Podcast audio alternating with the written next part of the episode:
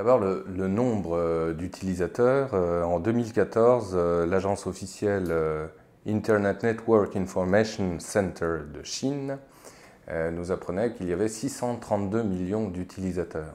Donc c'est énorme, ça veut dire qu'en 4 ans, très exactement, le nombre d'utilisateurs d'Internet en Chine a cru de 75%.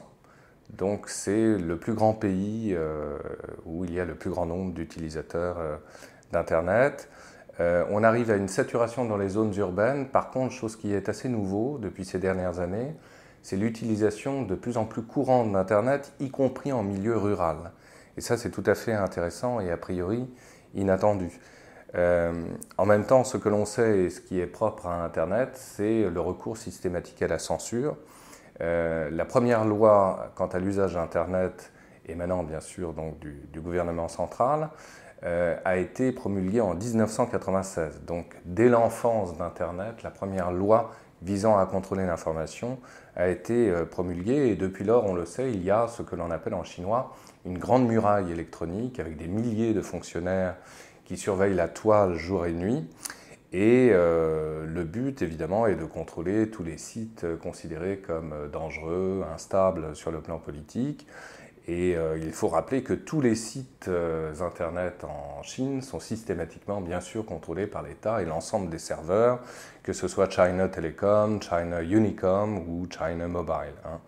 le site qui est dans le viseur des autorités chinoises d'origine étrangère, c'est bien sûr Google avec lequel il y a eu une polémique très importante et qui a forcé euh, l'utilisateur américain en 2011 à, quitter le territoire chinois et à réinstaller un Google euh, spécialement pour Hong Kong.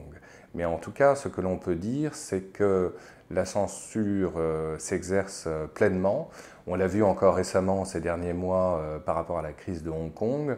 le célèbre réseau de partage Instagram qui euh, relaie euh, pour l'essentiel des, photographies, a été systématiquement bloqué en provenance de Hong Kong et à destination, bien sûr, de la Chine continentale. Ce qui est intéressant, c'est l'usage d'Internet d'un point de vue des nouvelles postures sociales et des nouveaux comportements sociaux et des comportements d'achat en particulier, ce qui ne peut qu'intéresser les multinationales étrangères aussi. C'est-à-dire que on constate, euh, euh, après avoir fait un certain nombre de sondages, que euh, les utilisateurs d'Internet l'utilisent essentiellement pour voir des vidéos. 34% des utilisateurs voient essentiellement des vidéos, y compris des vidéos films téléchargés en instantané, donc c'est assez intéressant. Et surtout, la grande nouveauté, et la Chine est véritablement un laboratoire de ces nouvelles pratiques sociales, c'est le e-commerce qui commence à se développer pleinement. C'est-à-dire qu'on fait ses achats en ligne, on compare, on papote, euh, on partage les informations. Et la troisième euh, raison pour laquelle on utilise Internet, c'est bien sûr dans le but de recourir aux réseaux sociaux. Alors les réseaux sociaux, c'est à la fois très bien et en même temps c'est la bête noire pour le régime central, comme on peut euh, l'imaginer. Et nous l'avions dit d'ailleurs au cours des dernières euh, crises survenues dans le sud de la Chine, crise rurale euh, notamment. Les réseaux sociaux sont utilisés à, la hauteur de 18% par les utilisateurs d'Internet. Et il y a plusieurs serveurs euh, célèbres tels que Weibo ou bien QQ également qui relayent euh, ce, genre d'informations. Alors évidemment, c'est une lame à double tranchant parce que euh, d'une part, cela peut servir bien sûr à des dissidents tels que Ai Weiwei, qui est l'exemple le plus célèbre sur le plan médiatique et le plus symptomatique, qui à partir de 2008 a utilisé d'abord les réseaux sociaux et ensuite ses propres réseaux via Twitter pour dénoncer justement euh, euh, la corruption du régime par rapport notamment à l'affaire du tremblement de terre du Sichuan survenu euh, en 2008. Il y a eu quelques années plus tard à Wuhan, dans la province du Guangdong, l'affaire dite de Wuhan également, lorsque les réseaux sociaux se sont enflammés et ont été relayés par un certain nombre d'intellectuels chinois pour soutenir des paysans qui avaient été spoliés par, des, euh, par des promoteurs euh, immobiliers. Et enfin, euh, les réseaux sociaux peuvent être utilisés par le pouvoir lui-même, bien sûr, pour relayer euh, des informations ou bien une stratégie on ne peut plus officielle. Ce fut le cas notamment en 2005, euh, lors d'un énième différent opposant Tokyo à, Pékin, et lorsque Tokyo, précisément, candidatait pour devenir l'un des États membres permanents du Conseil de sécurité de l'ONU.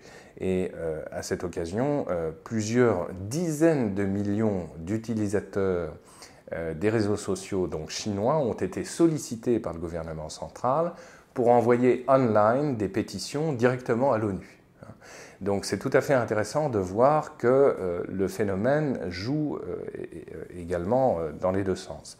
Ne pas sous-estimer également l'autre affaire qui avait miné en 2008 les relations franco-chinoises, euh, c'est l'affaire du boycott de tous les magasins Carrefour en Chine. Et ils sont euh, plusieurs dizaines. Hein, lorsque les produits français, précisément, avaient été euh, boycottés par toute une partie de l'opinion internaute chinoise suite à l'affaire du passage de la flamme des Jeux olympiques à Paris, qui avait véritablement dégénéré en conflit et en conflit médiatique entre la France et la Chine.